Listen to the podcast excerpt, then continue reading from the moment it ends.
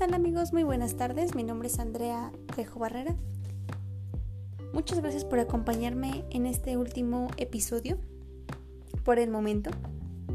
Y pues bueno, en este episodio hablaremos acerca de las propuestas para reducir la deserción escolar en Milpalta. ¿Y por qué me refiero a reducir la deserción escolar y no específicamente a eliminar la deserción escolar?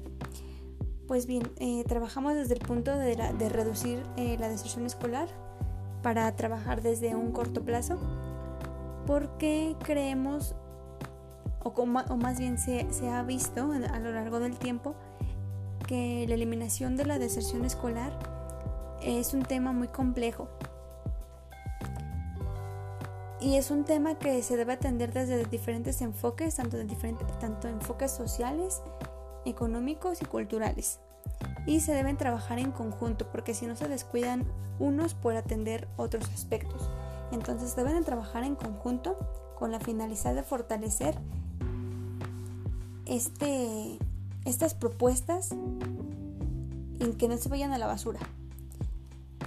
Pues bien, voy a, a dar dos propuestas desde el punto de vista social y la primera de ellas es que desde la escuela se les debe identificar a los estudiantes en riesgo de desertar con el fin de atenderlos y apoyarlos.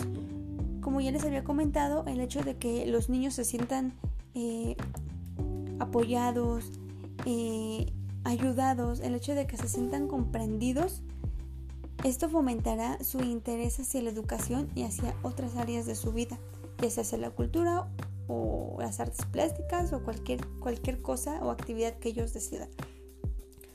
El punto número dos es motivarlos a que realicen actividades deportivas, a que realicen actividades culturales, técnicas y que entre ellos propicien un deseo de superación y de sana competitividad.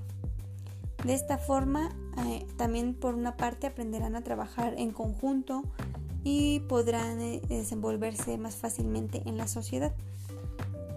Ahora bien, si partimos desde el punto de vista económico, se hicieron dos propuestas y una de, una de las propuestas va enfocada a proponer una política pública que fomente, promueva y cree escuelas de oficios en las cuales los niños y los jóvenes puedan desarrollar sus habilidades y conocimientos, pues que les sean útiles para su vida laboral en un futuro. Si bien en el caso de muchos niños pues la deserción escolar será inevitable, al menos serán capaces de tener habilidades para poder desarrollarse en su vida adulta. Y con esto para nada estamos diciendo que los niños se deben explotar eh, laboralmente. No, al punto que, que, vamos es el hecho de que los niños deben tener herramientas que puedan eh, fortalecer su, su desarrollo en el dado caso de que les sea inevitable el hecho de abandonar sus estudios.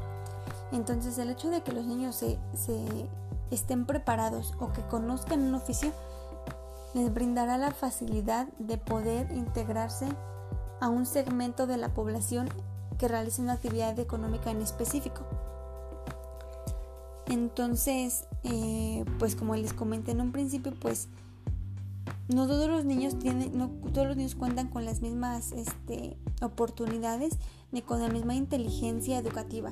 Existen niños que necesitan desarrollar otras actividades manuales, este, otras actividades culturales, actividades plásticas y no necesariamente todos los niños necesitan recibir una educación en las que se les califique por medio de un número para decirles que está bien lo que hacen. Existen niños que son buenos pintores, son excelentes eh, nadadores, entonces se les debe enfocar desde esas áreas para que se desarrollen en lo que ellos les guste y mejor sepan hacer. Ahora, eh, bien, también se propone crear al menos dos escuelas de apoyo a la educación indígena con el fin de fortalecer su identidad cultural. Como les mencioné en episodios anteriores, pues la, en la delegación Milpalta no existen escuelas indígenas, a pesar de que en esta delegación existe población indígena. Entonces se les debe atender eh, la, la demanda educativa que ellos necesitan conforme a sus necesidades. También se les debe implementar un servicio de transporte gratuito para que los alumnos que viven en las zonas apartadas a su centro de estudio puedan llegar con facilidad y más pronto sin tener que levantarse casi tres horas después para poder trasladarse y pues claro cuando llegan ya están hambrientos y muy cansados. También proponemos implementar un servicio de alimentación para que los alumnos puedan rendir académica e intelectualmente. Y, por último, eh, formar talleres artísticos para que puedan desarrollar sus habilidades, además de las académicas, por supuesto, pero desarrollar otras habilidades que ellos tal vez ni siquiera conocen y que les puede, que les puede gustar y les pueda ayudar para trabajar en equipo. Pues bien, estas son todas nuestras propuestas por el momento. Y por supuesto que ese tema será algo que se seguirá tratando porque pues es un tema muy importante para México.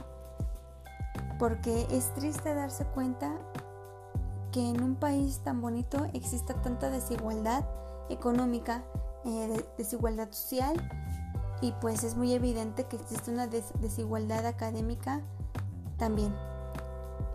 Pues bueno, hasta aquí me despido yo. Gracias por haberme acompañado a lo largo de estos episodios.